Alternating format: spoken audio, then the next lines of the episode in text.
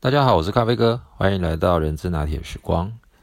又到了要农历过年了，相信这两天各位听众的伙伴们，可能我们的绩效考核成绩啦，或者是年终奖金也都陆陆续续的揭晓了。不知道您对于您今年的整体表现的得分，那当然也包含的是到了我们的口袋里面的奖金，您是否有什么样子的感受跟想法呢？那今天呢，就在过年之前，咖啡哥当然也先跟各位拜个早年之外，也想要来跟大家聊一聊关于东方的文化。跟西方的文化在绩效管理上面的一些是与非，那或者是爱恨情仇吧。我想，呃，大家每一年辛辛苦苦的忙碌完了之后，总是期盼着能够在年底的时候，能够有很不错的一些回馈跟肯定。那当然，这些所谓的回馈跟肯定，会来自于是金钱性的一些激励跟奖酬，那也就是我们俗称的绩效奖金，或者是红利，或者是当然还有其他各式各样不同的这一种金钱性的激励方式。那这个呢，之后咖啡哥会在另外来跟大家分享一下，有哪些还不错的激励的形态。那但是今天要跟各位聊的这个绩效管理的这件事情呢，呃，我想要从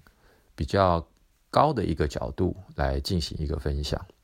怎么说呢？呃，因为咖啡哥大概最近这一段期间辅导了蛮多的客户，大致上呢可以分成两极化的一个状态。当然，大部分如果是属于台湾的本土型企业。那这些本土型企业呢，又可以分成是专业经理人，或者是某种程度的家族企业。那如果是专业经理人的话呢，我的观察是，大部分这样子的一个体系之下，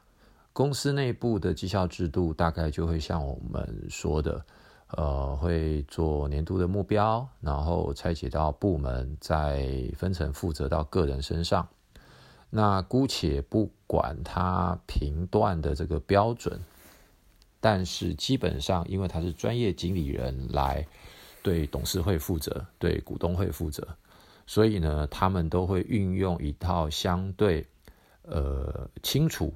明白的绩效管理制度。那如果是这个所谓的企业的家族，或者是叫做呃 owner。由于过去一路的这个披荆斩棘，好不容易打下来的这个江山，再加上这样的一个呃企业形态，可能并不弱这些大型企业里面的企业品牌或者是福利制度，所以在找人的时候其实是不容易找的。因此反过来说，在人不容易找。然后薪酬又没有办法提供一个相对高的竞争力的情况之下，到了年底要对于这么一大群的同仁进行所谓西方文化给我们的呃这个绩效管理制度，不管是部门的这个表现，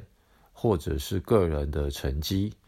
甚至算我们常常会给很多的主管们要建议的，就是要做一对一的回馈跟辅导，还有沟通。往往这些呢，在这样子的一个比较属于呃创业型或者是家族经营体系的，都会比较有所顾忌。而这些顾忌当然不外乎来自于几个要素。第一个要素就是。这样的一个东方文化告诉我们的是，呃，不要有太大差异，那微服差异就好，大家呢快快乐乐、高高兴兴的过个好年。所以有些公司可能绩效好的，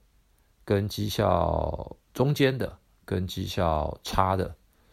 以这些企业来讲，可能他们的差异落到员工身上，可能差不到零点五个月，甚至于差不到五千块、一万块。但是对于企业主来讲，因为他站在的是一个比较高的角度，他担心的是，一旦这个奖金发出去，差异过大的时候，可能在这两天，也就是农历过年前，奖金一落袋之后。可能就有大量的员工会提离职，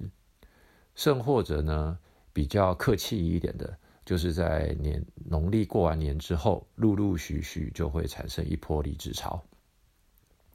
所以，对于这些比较保守的企业主，他们所采取的方式就是微幅的小差异，然后呢，以稳定军心为主。但是，如果是西方国家、西方世界，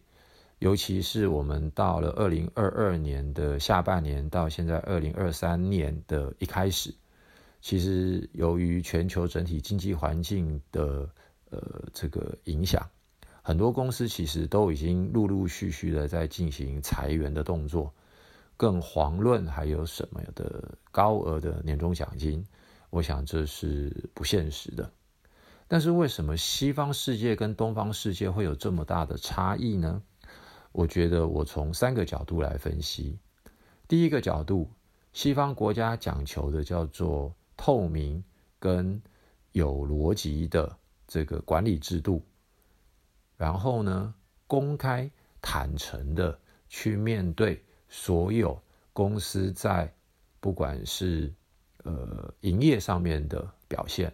或者是实际上客户。所反馈回来对于产品的品质，或者是订单，或者是交期等等这些很明确的科学化的考核的依据，因此很容易的就能够落到部门或个人的身上，这是第一点。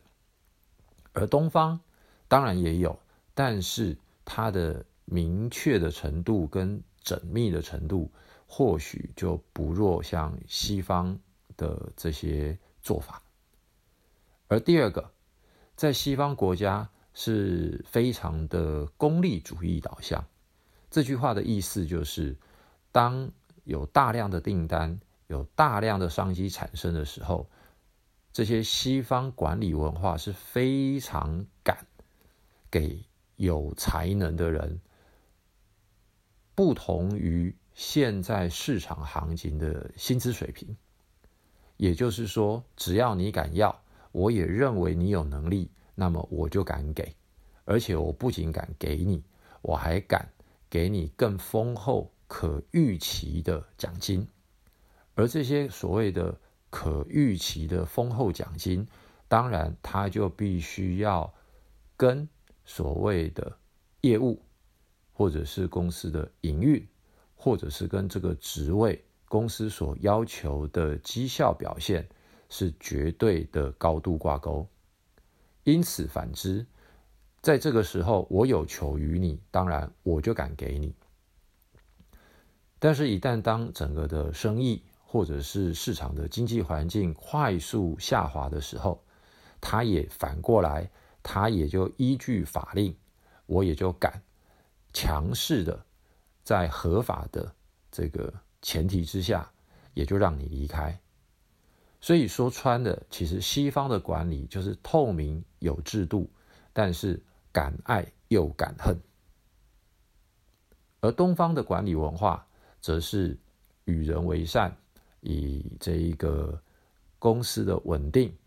以这一个所谓的呃。不那么的利益导向，但是呢，又想要兼顾一定的绩效表现的过程当中，某种程度就是我们所称的大锅饭。但是呢，我们把这两个环境来做一个比较之后，其实我认为，身为 HR 的同仁，我想请问，您现在的公司对于员工？在所谓的绩效表现的制定，甚至再往下走到一对一的绩效目标设定，以及定期或不定期的绩效回馈跟辅导，到底我们做了多少？我想有很多的 HR 都完全接受了西方管理思维的这样的做法，然而在公司的高阶主管们，可能对于他们来说就已经是一个非常严重的心理障碍，因为一旦说了做不好，而且过去三百六十五天很少触及到这些话题的时候，当这个。话题一打开，仿佛就像潘朵拉的盒子一样，很有可能会一发不可收拾。再加上可能这些一级主管或二级主管，他们所被赋予的权利，对于在奖酬的分配上面的资源或者是百分比，又未曾被下放到他们身上，因此。就他们的职位而言，即使 HR 想要推动、想要建立一套所谓相对透明、合理的流程的时候，这些主管们他们也会因应现在自身所被赋予、所被授权的这个程度而有所顾忌。所以，整个绩效管理的议题是非常大的。那咖啡哥呢，在今天。想要利用这样一个简短的谈话的内容，来跟各位分享以下几个简单但是很关键的事情，给各位做参考。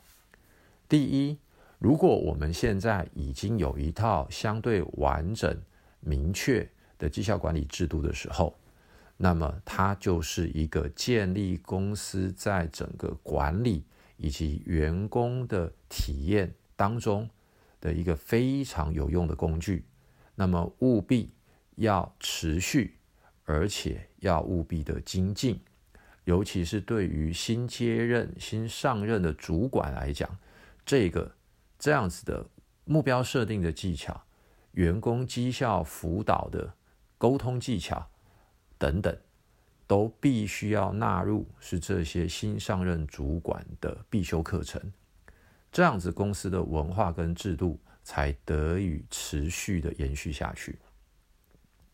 反过来，如果您现在的公司很有可能是员工，他只能够到最后去刷银行的本子，才知道我今年的年终奖金有多少。那当然也有可能是他们也都知道，反正公司今年营运状况跟去年差不多，或者是好一点。所以大家自理自己的心里，也就默默的有了自己的一个数字，只要不比去年少，或者是比去年多多少，他认为也就满意了。在这样的情况之下，我要建议各位 HR 的伙伴，不要贸然的想要一触可及的去改变现在既有的绩效管理的做法。而应该是让我们的高层主管先去了解，就目前的做法有哪些是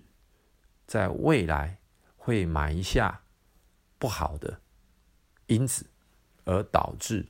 整体的组织竞争力会逐步的被侵蚀，会逐渐的被腐化掉。因此，在包含所谓的权责，也就是分层授权以及资源的分配，再来才是观念以及共识的建立。当这些都有了第一步的动作之后，我想坊间有很多的绩效管理的制度可以进行作为参考。并且整合到公司内部，而这些不是难事，难的地方是在刚刚的第一阶段，分成授权、负责、资源的分配以及观念的建立与共识的达成，这个才是我们在推行绩效管理真正成功的关键因素。当上述的这些都已经到达一定的时机跟成熟度之后，后面所孕育而生的做法、方式、流程、表单等等，也就不会是太大的问题。而且在运作的过程当中，一定要分阶段、一步一步来。那当然，真正要能够成功的，还是必须要靠着公司的领导者。跟所谓的高层他们的认同与推行，再辅以技巧、观念、做法，以及 HR 适当的给予很多的回馈跟建议，在推导的过程当中，也要给公司的全体同仁，不要只是告诉他们表单如何填写、目标如何设定，而是由上到下。的整体的想法、理念，以及对于员工有什么意义跟价值，还有对他们最后能够获得什么好处，让他们能够理解。而以咖啡哥的经验来讲，这样子的一个制度的推行，至少要花两到三年以上，才有可能达到新的。转变好，今天很简单的就跟各位分享到这边。如果对于这个话题各位还有兴趣的话，欢迎各位可以来信或者是留言，我们可以再做进一步的讨论。也先在这边祝大家新年快乐，拜拜。